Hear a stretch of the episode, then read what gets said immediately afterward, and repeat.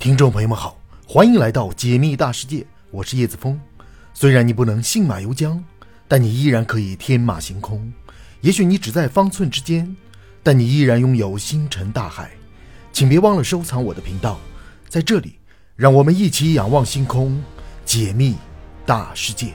今天我们的主题是六十万亿美元一克，被称为终极能源的反物质，到底有多大威力？在人类科技发展的历史上，曾经出现过很多伟大的科学家，比如说牛顿、爱因斯坦、伽利略、哥白尼等等。这些伟大的科学家为人类科技发展提供了巨大的帮助。牛顿出现以后，给人类打开了宇宙的大门，让人类知道了宇宙的存在；而爱因斯坦出现以后，给人类探索宇宙指明了方向。现在人类探索宇宙，基本上都是按照爱因斯坦的思路去探索的，比如说。爱因斯坦曾经预言了黑洞，在二零一九年的时候，科学家拍摄到了第一张黑洞的照片，这也证明了爱因斯坦的猜测是对的。随后，科学家还证实了引力波，这些都是爱因斯坦在一百多年前提出来的。由此可见，爱因斯坦是一个非常伟大的科学家。除此之外，爱因斯坦还写出了著名的智能方程式，这个方程式为人类科技发展提供了巨大的帮助。现在，人类已经能够走出地球，探索宇宙。这说明人类科技进步的速度是很快的。当人类走出地球，看到宇宙之后，人类的好奇心被宇宙的浩瀚所吸引。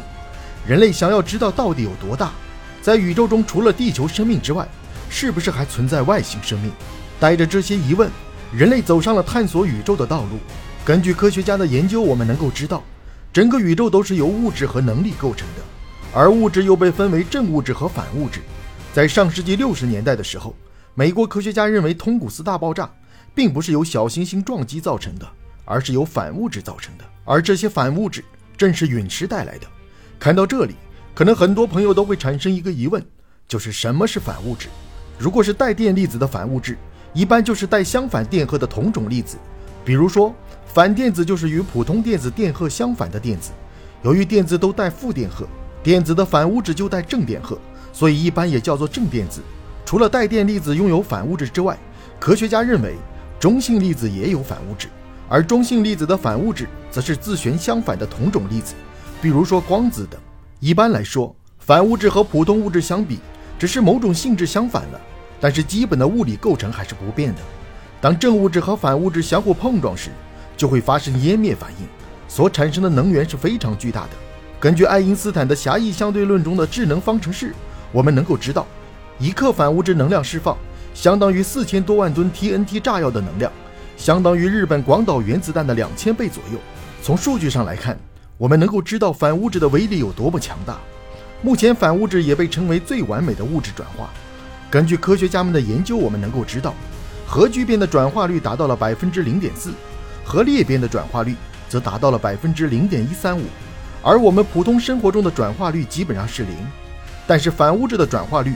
是百分之一百，这使得反物质能够产生巨大的能量。既然反物质产生的能量这么大，那么我们未来是不是可以利用更多的反物质？为了寻找反物质，科学家也做了很多努力。有很多科学家认为，在宇宙大爆炸以后，正物质和反物质就形成了，而且正物质和反物质的数量应该是一样多的。但是在宇宙中，我们所看到的基本上都是正物质，但是却一直都没有看到反物质，这是为什么呢？科学家认为，宇宙中的反物质应该都被隐藏起来了，目的就是不让它们和正物质相遇，因为一旦相遇就会产生湮灭反应，从而导致物质消灭。不过，是谁把这些反物质隐藏起来的呢？目前，科学家也在积极的研究当中。或许在我们的宇宙中存在高级文明，也或者是存在造物者，反物质就是被造物者隐藏起来了。曾经著名的物理学家杨振宁教授在接受采访时被问到。你相信这个世界上有上帝吗？杨振宁教授回答道：“如果你所谓的这个上帝是一个人形状的，那我想是没有的。如果你问我这个世界上有没有一个造物者，那我想是有的，因为我们的世界并不是偶然的，这说明我们的世界并不是凭空出现的。只不过现在科学家也不知道造物者到底是什么。既然宇宙中的反物质都被隐藏了起来，那么人类只能够依靠自己来制造反物质了。曾经在二零一零年的时候。”欧洲核子研究中心通过大型强子对撞机制造出了数以千计的反氢原子，成功的使用了其中的三十八个。这些反物质大约存在了零点一七秒。虽然说它们存在的时间非常短暂，但也是人类历史上的一次重大突破。不过在这种情况下，想要制备一克反物质，需要六十多万亿美元，这个代价实在是太大了。有一些科学家经过研究发现，反物质是由中子星和黑洞撕裂恒星产生的。不过这并不能够代表所有的反物质都是这样产生的。目前科学家也在积极的研究反物质的奥秘。如果人类能够在宇宙中成功的找到反物质，那么人类就能够利用这些反物质，这样人类的科技能够瞬间提升很多倍。而且科学家认为，在宇宙中不仅仅存在反物质，还存在暗物质。暗物质在很早的时候就被科学家提出来了。科学家认为，在我们的宇宙中应该存在一种我们看不见也摸不着的神秘物质，这种物质就是暗物质。由于暗物质非常特殊，它不会和其他任何物质发生化学反应。所以，我们看不见也摸不着它们。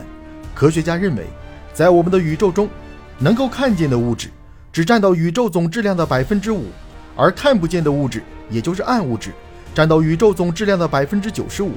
从占比上，我们就能够看出，暗物质才是主宰宇宙的真正物质。暗物质不仅仅能够推动宇宙的膨胀，还能够控制天体的运行。在二十世纪初的时候，美国物理学家在观测星系的时候发现。星系中的光谱出现了红移现象，这个现象告诉我们，这些星系正在远离我们。看到这个现象之后，美国物理学家提出了一个大胆的猜想，那就是我们的宇宙还在膨胀当中。这个观点提出来之后，很多科学家都感到不可思议，因为在此之前，科学家一直都认为我们的宇宙是静态的。宇宙膨胀的理论不仅仅打破了人类的传统认知，而且也让科学家们感到非常绝望。为什么这么说呢？因为如果我们的宇宙一直膨胀下去，那么人类可能永远无法找到宇宙的边缘。而且，暗物质还能够控制天体的运动。曾经，科学家在观测银河系的时候发现，银河系的中心有一个超大质量的黑洞，这个黑洞的质量是太阳质量的四百多万倍，整个太阳系都受到这个黑洞的影响。按理来说，越是靠近银河系中心区域的天体，受到的引力影响越大。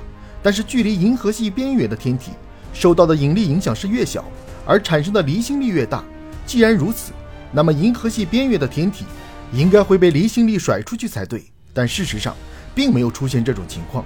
科学家认为，这就是暗物质在起作用。暗物质能够控制天体的运动，让它们能够稳定的运行。为了找到暗物质，科学家们也做了很多努力。在我国四川省，建立了一个两千四百米深的实验室。这个实验室建造在锦屏大河湾的下面。同时，也是全世界最大的地下实验室。为什么要把实验室选在这里呢？因为这里足够安静，而且实验室几乎不会受到宇宙射线的干扰。只有在这么安静的环境中，才有可能捕捉到暗物质。这个实验室基地是由当时的清华大学的副校长发现的。经过多次的考察和研讨，最终才确定下来。从2010年开始，这个实验室就开始正式运行了。不过，经过十几年的时间，科学家还是没有发现暗物质。看来暗物质比我们想象的还要神秘，在宇宙中隐藏着很多我们不知道的奥秘。